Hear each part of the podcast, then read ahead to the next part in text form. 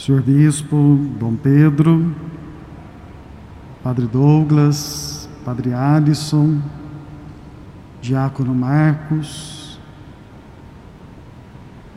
prezados irmãos do Sagrado Coração, irmãos e irmãs, hoje nós chegamos ao coração do ano litúrgico. Iniciamos o Tríduo Pascal, momento intenso,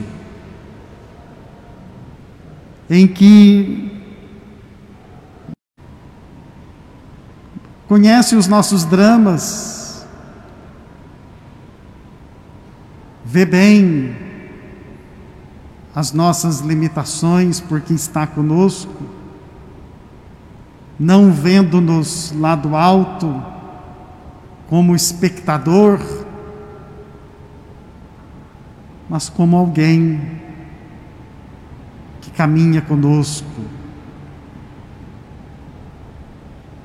Esse mistério do esvaziamento de Deus nos encanta nos elevados à estatura de Deus. Porque Deus se humilha para nos exaltar? Porque Deus se oferece para nos preencher. E esse mistério de amor dá sentido à nossa vida e transforma todas as realidades à nossa volta. Saber-nos amados por Deus muda tudo. Por vezes sentimos que não somos amados pelas pessoas por vezes não experimentamos reciprocidade nos relacionamentos. Outras vezes nós mesmos não nos amamos. Mas Deus nos ama. E nos ama profundamente. E até que ponto chega o amor?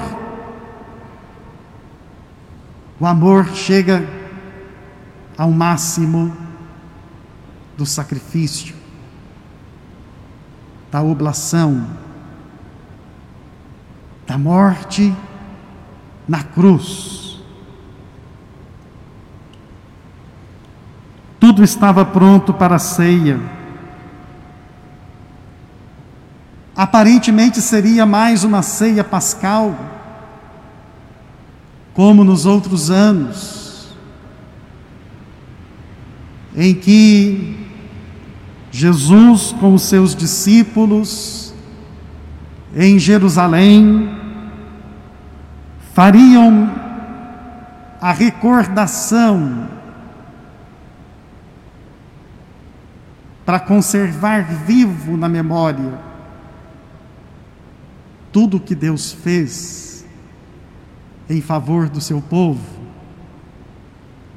partindo da libertação do Egito, onde o povo de Deus era escravo, aquela ceia que Jesus haveria de celebrar com seus seguidores, era a recordação da passagem da escravidão para a liberdade. O povo atravessou o mar vermelho a pé enxuto, fugindo da tirania do Faraó, para caminhar em direção terra prometida. Esta noite da passagem não poderia ser esquecida, tanto que no começo da ceia era costume que uma criança perguntasse ao mais velho presente ali: por que esta noite é diferente? O que ela tem de inspiração? Estes grandes feitos de Deus eram contados e se conservavam vivos na memória do coração. Mas agora, nós que aqui estamos e contemplamos a ceia de Jesus e vemos o Senhor assentado com os seus discípulos, não simplesmente fazemos uma recordação. Não se trata de uma mera memória da ceia que Jesus celebrou. É atualização. E pela fé, nós nos transportamos para aquele momento exato em que nosso Senhor, ceando com os seus discípulos,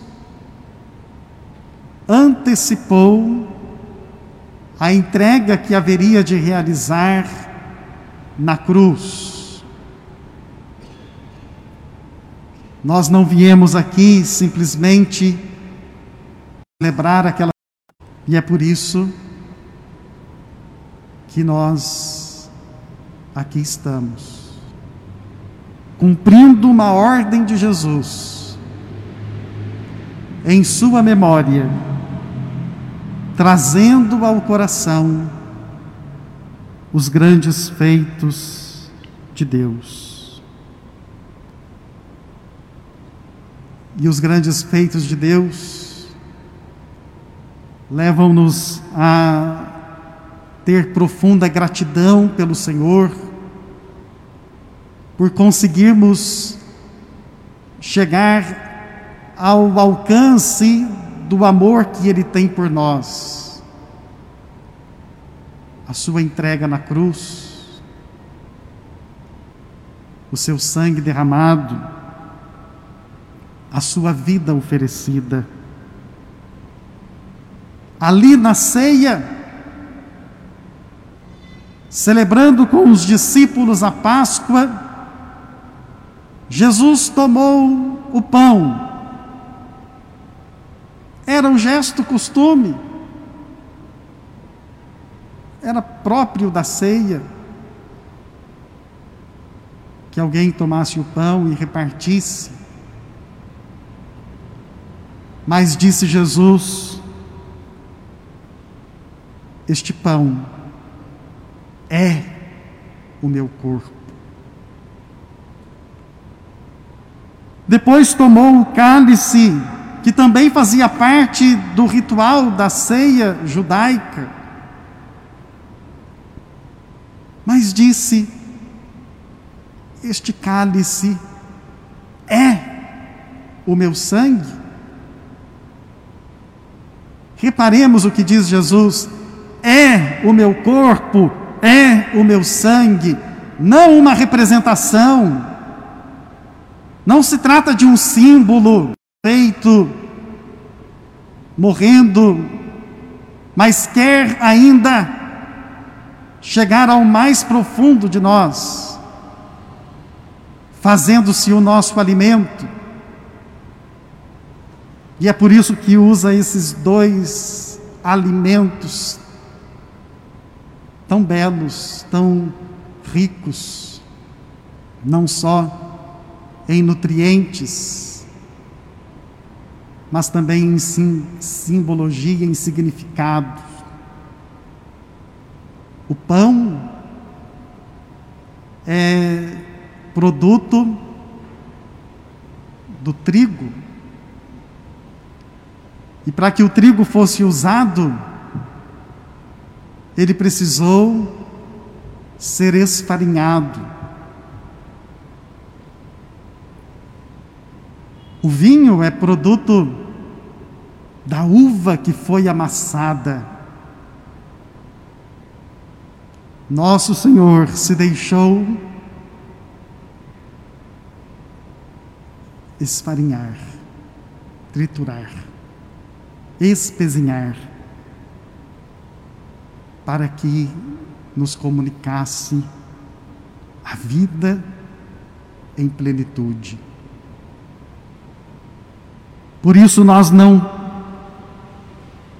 conseguimos encontrar outra maneira de lhe agradecer, senão buscando estar na Sua presença e usufruindo desta graça que Ele nos concede. Não se trata de mérito nosso chegar até a mesa e nos alimentarmos com o corpo e o sangue do Senhor. É graça, é graça que na gratuidade do seu amor o Senhor nos oferece. Por isso precisamos nos empenhar por estar muito perto desta mesa, por não nos ausentarmos por nos tornarmos dignos dela.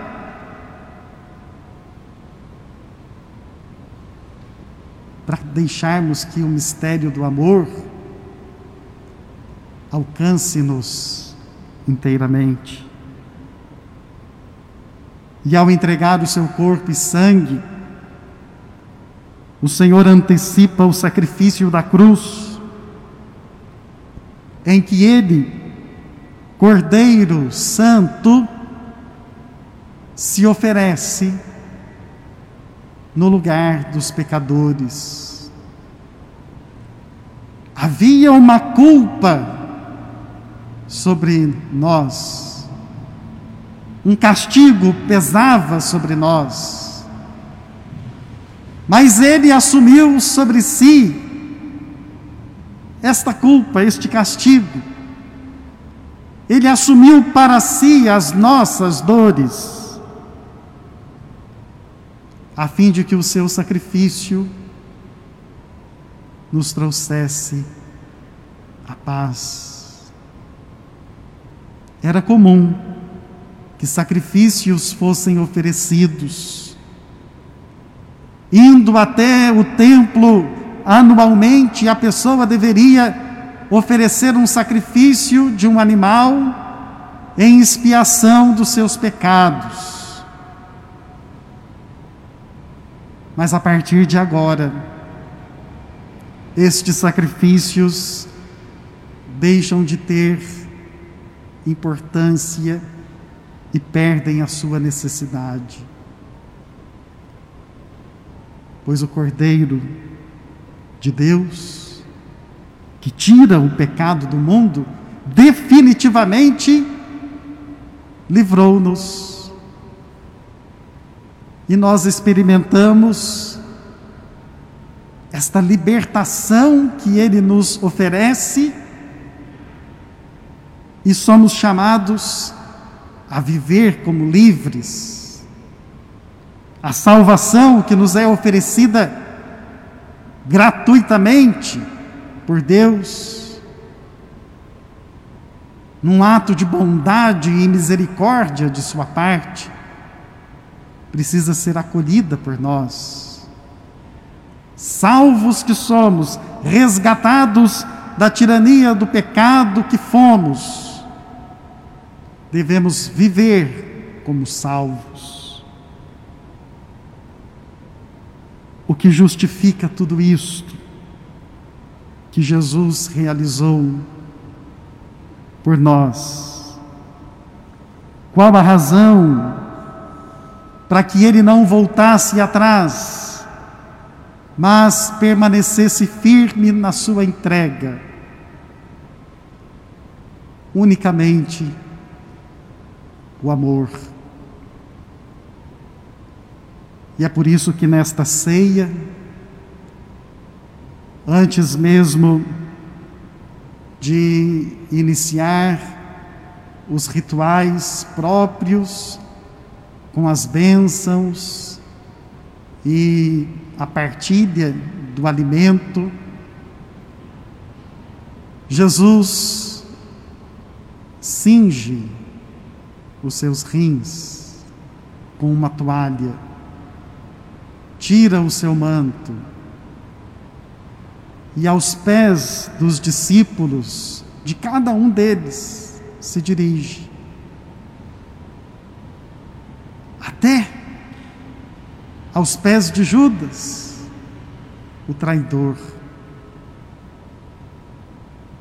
Jesus lava os pés dos discípulos e lhes oferece naquele momento o mandamento do amor Vejamos que tudo que ele fez por nós foi por amor. Então agora devemos também nós amar-nos uns aos outros. Não há outra maneira de correspondermos ao amor que Deus tem por nós, senão amando-nos uns aos outros.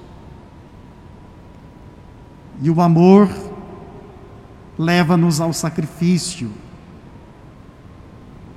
abaixar até os pés de alguém e lavá-los. O que pode parecer humilhação, Jesus ensina que é um gesto de grandeza. Por isso, esta lição tão bela, nós precisamos aprender e praticar.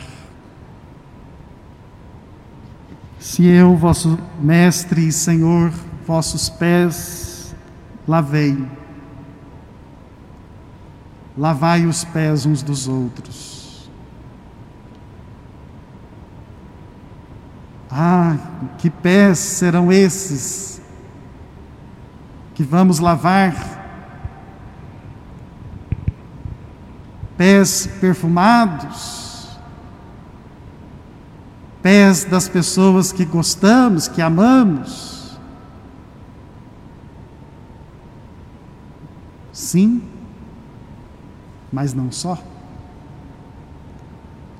Pés daquelas pessoas que não nos amam. Pés daquelas pessoas que estão à margem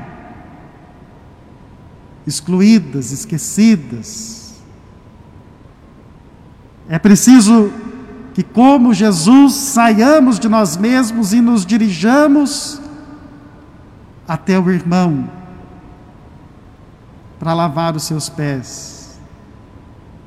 Talvez lavando estes pés, não com água da bacia, mas com as nossas lágrimas na reconciliação necessária, somente em casa, mas nos relacionamentos de amizade, de serviço e até dentro da própria igreja. Eis o ambiente e o momento favorável. É a ceia do Senhor, quando Ele nos dá a lição, nos mostra tudo que fez, e pede que façamos também, que tenhamos a coragem de subir à cruz com Ele, de nos sacrificarmos, que tenhamos a coragem de nos oferecermos como Ele que entrega seu corpo e seu sangue, e que tenhamos a coragem de servir uns aos outros lavando os pés. Nós não temos condições, por causa da pandemia, de realizar o gesto que costumeiramente fazemos, Para muita gente era mesmo um teatro, uma encenação. Mas até a providência de Deus nos está ajudando a não simplesmente repetirmos por repetir aquele gesto anual. Mas agora será a sua vez de tomar o lugar de Jesus. Tantas vezes o Dom Pedro já fez, tantas vezes eu já fiz, agora será você. Os pés de quem você precisa lavar? Quais são os pés que hoje você precisa beijar?